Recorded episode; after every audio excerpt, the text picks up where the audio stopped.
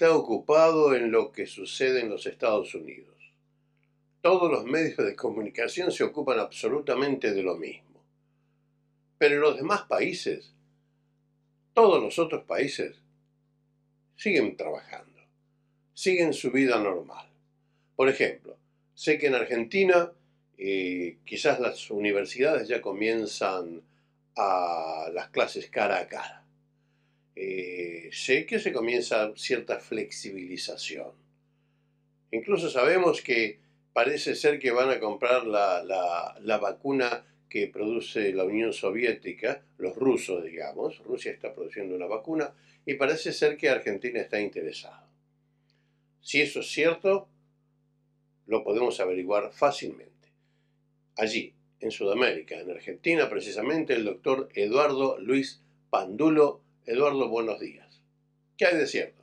No, no, no, es absolutamente cierto. Todo lo que voy a decir es cierto. Eh, se habla de Trump, se habla de las elecciones en los Estados Unidos y de las repercusiones para con Latinoamérica, pero bueno, eh, daría la sensación que con Trump este, la relación con Latinoamérica y de Estados Unidos en general, aunque gane su contrincante, no, no es tan significativa. Nosotros pensamos que somos el ombligo del mundo y, y los otros días escuchaba una numeración y bueno, en la relación con los Estados Unidos en el mundo, América Latina ocupa el 20%, es decir, eh, dos de cada diez personas les interesan los Estados Unidos. De manera que, eh, tomado de ese punto de vista, casi pasaría a un segundo plano, ¿no? Eh, por eso te debo contar lo que pasa en la Argentina.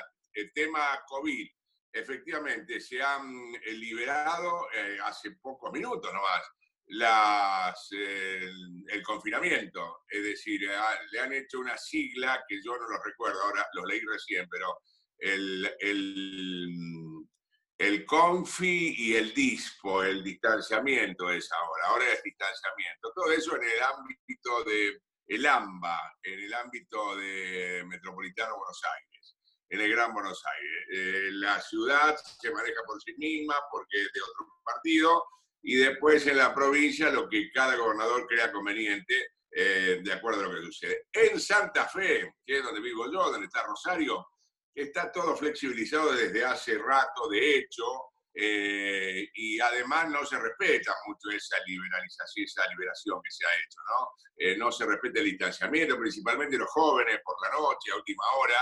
de hecho, varios lugares de, de cervecerías y donde concurre mucho la juventud, ha sido clausurado por eh, violar los distanciamientos y la cantidad de gente. Eh, ha bajado un poco en este lugar que estaba muy comprometida la, mm, el índice de contagio y de muerte, consecuentemente, ¿no? Eh, bueno, y después cada provincia tendrá lo suyo, pero en general está mejorando. Hay algunos jardines de infante o kindergarten, ¿no? Como nos enseñaban en la escuela, a, nosotros que han comenzado de a poquito a que los alumnos eh, chiquitos, por supuesto, hagan visitas, es decir, se contacte con la maestra, desayunen con la maestra, invitan de a dos y es probable que en las próximas horas, las próximas semanas, se haga una concurrencia de, de cuatro o cinco y por dos o tres horas, así ya el hecho de que las mamás dejaban a los chicos durante seis o siete horas para su trabajo, eso por ahora no va a figurar. Lo de las universidades sí es cierto, va a haber algunas clases presenciales ya a partir de ahora. Ese es el programa. Tema vacuna, el presidente termina de hablar, habló el viernes, el viernes de la República Argentina, eh, dijo que están en negociaciones con los rusos, eh, pero también con, otras, eh, con otros laboratorios que están fabricando otras vacunas. La de Oxford, las de Estados Unidos, eh, todas están en fase 2, y él dice muy optimistamente que, que a fines de diciembre estarían vacunando, que va a haber 10 millones de personas a ser vacunadas con dos dosis cada una. Pero una cosa es el anuncio y otra cosa es que esté terminada, ¿no? Pero Eduardo, eso, eso realmente es muy optimista porque aquí, bueno, sabemos que Australia está en negociaciones, ha hecho reserva eh, con los diferentes laboratorios que están eh, produciendo, están eh, desarrollando este tipo de vacunas, pero nosotros no estamos hablando de diciembre, estamos hablando de mediados del 2021 o quizás finales de 2021. ¿Cómo es eso? ¿Cómo es que Argentina está tan avanzada en ese sentido?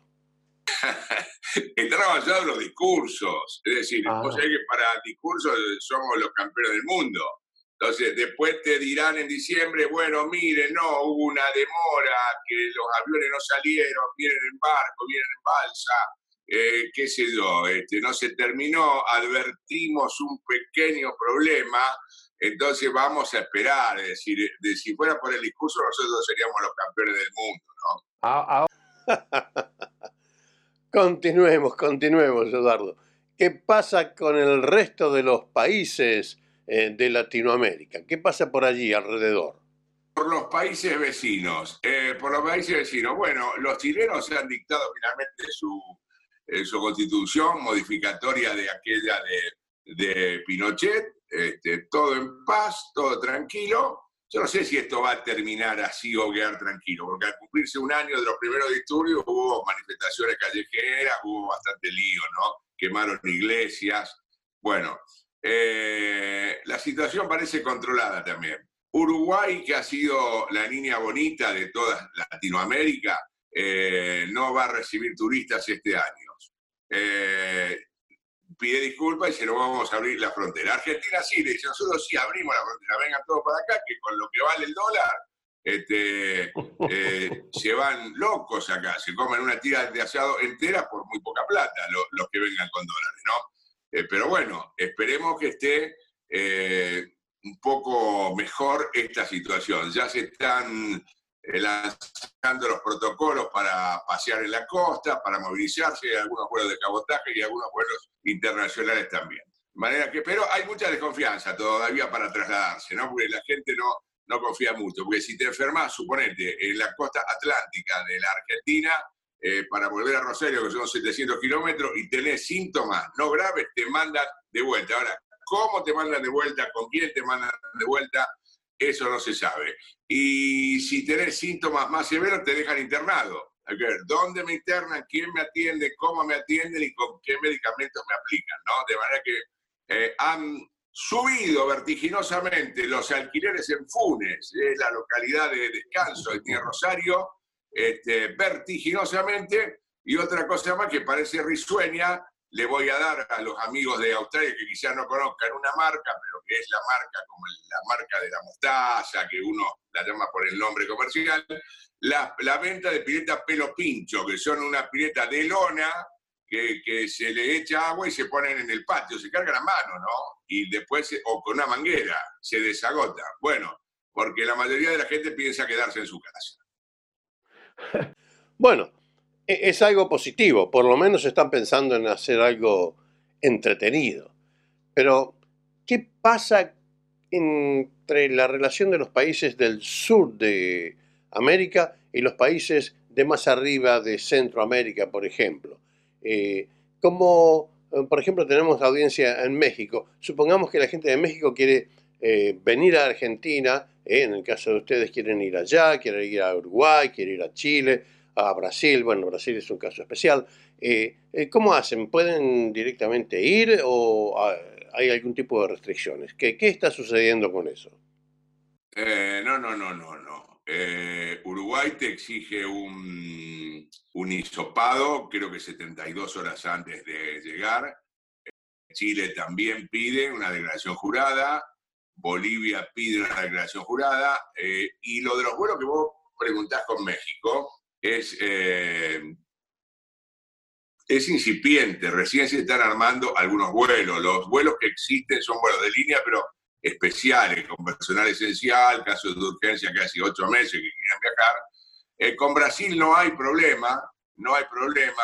Con Brasil, eh, inclusive ya la empresa Gol, que es una de las pocas con viajes internacionales que ha quedado desde Rosario junto con la Panameña Copa, eh, ya está vendiendo pasajes para el mes de enero para Río de Janeiro. De manera que aquel que se atreve, que se arriesga a comprarlo, puede hacerlo. Rosario, Río de Janeiro, en dos horas y media estás en la ciudad carioca, ¿no?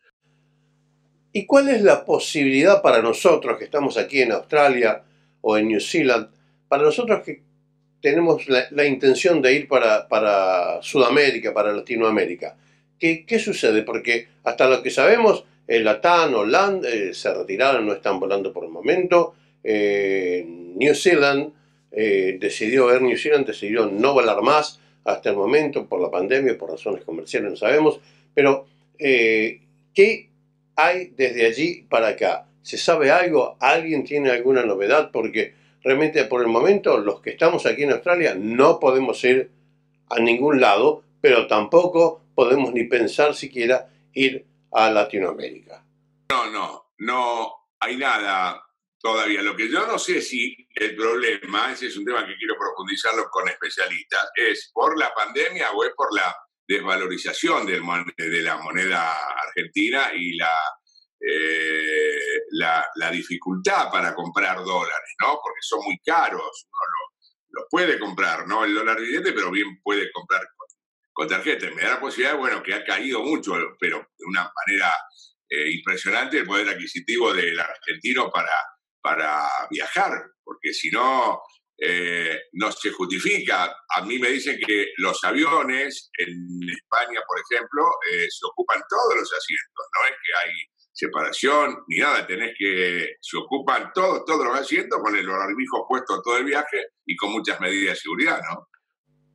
Bueno, bien, aquí tenemos vuelos domésticos, o sea, vuelos locales, eh, Qantas está volando, creo que Jetstar también está volando, eh, no hay mayores restricciones, se guardan ciertas reglas de conformidad, eh, pero creo que los aviones están viajando en forma completa, por lo menos con la cantidad de pasajes que se venden. No tengo idea, no he volado, así que no puedo hablar este, por experiencia propia.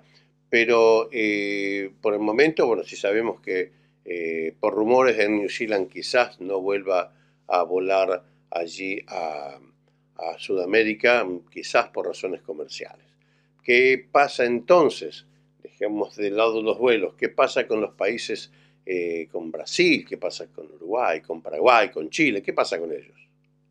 en, Brasil compraron la vacuna china, Bolsonaro la quiere hacer poner obligatoriamente presidente de la nación, pero mucha gente se resiste, no, no. Si no, no hagamos una figura que viene un tipo corriéndote de, de atrás para quererte inocular la vacuna, no es así, es obligatoria, vos no la querés poner, a lo mejor te ponen una traba después en un en un trámite administrativo si no tenés eso, ¿no? Pero bueno, hay mucha gente que eh, le desconfía todavía porque uno hace un repaso de todos los años que eh, se llevó a descubrir una vacuna, los otros días estudiando un poquito eso porque hay algunos datos que no son buenos, que son falsos, este, una fake news se llama, ¿no? Bueno, este, em, la vacuna contra la polio eh, tardó ocho años en descubrirse por parte de Salk, el estadounidense de, origen judío, eh, y, fíjate vos que no, la quiso registrar, ¿no? Para que se difundiera a todo el mundo y no tuviera costo, no quiso obtener ganancia con eso. Después Sabén, o Sabín, eh, el judío, este, la perfeccionó, porque la vacuna Salk te inmunizaba para que no eh, contrajeras la enfermedad, pero podía ser portador. Después la saben, eh, te hizo que tampoco adquirieras el virus y no fueras portador. Fíjate, bueno, son todas las cosas que uno tiene que tocar en esta profesión, mi querido Oscar, donde uno eh, siempre recuerdo la palabra del doctor Feldman, ¿no? Decía que uno es un océano de 5 centímetros de profundidad. Así que bueno, así son las cosas. El doctor Feldman fue un personaje interesante realmente en su tiempo. Bien, ¿y cómo anda fútbol con cancha? ¿Cómo anda todo eso? Porque nosotros aquí eh, le estamos ofreciendo a nuestra audiencia la posibilidad de que vean eh, tu programa Fútbol con cancha eh, a través de nuestro canal. ¿Qué hay por allí? Un placer para nosotros, para Fútbol con cancha, llegar a Canal Sydney 243, a salir para el mundo Bien, bien. Ahora porque se ha liberado también, a nosotros también nos liberan, después de pelear, ¿eh? porque yo no sé si en todos lados será lo mismo, pero aquí luchamos, peleamos y conseguimos que dejen entrar a las transmisiones radiales a 10 transmisiones con tres periodistas cada uno, 10 periodistas de prensa escrita y cuatro fotógrafos. Toda, más la televisión oficial que paga, ¿no? Todavía quedan los colegas de los que tienen programas semanales, diarios, pero que no transmiten, los colegas de la televisión, programas partidarios, revistas, bueno, falta todo eso. De manera que eh, vamos a ingresar 40, 40 de los que no pagamos. Es decir, con una declaración jurada, con con muchos controles y con, mucha separación, porque público todavía no hay. Eduardo Luis Pandulo, gracias por su tiempo, gracias por lo suyo. Nos volvemos a encontrar la próxima semana. Un placer haberlo tenido aquí con nosotros. Chao, adiós. Un gusto, muchas gracias. Siempre es un placer, ¿eh? Y los espero. Por aquí.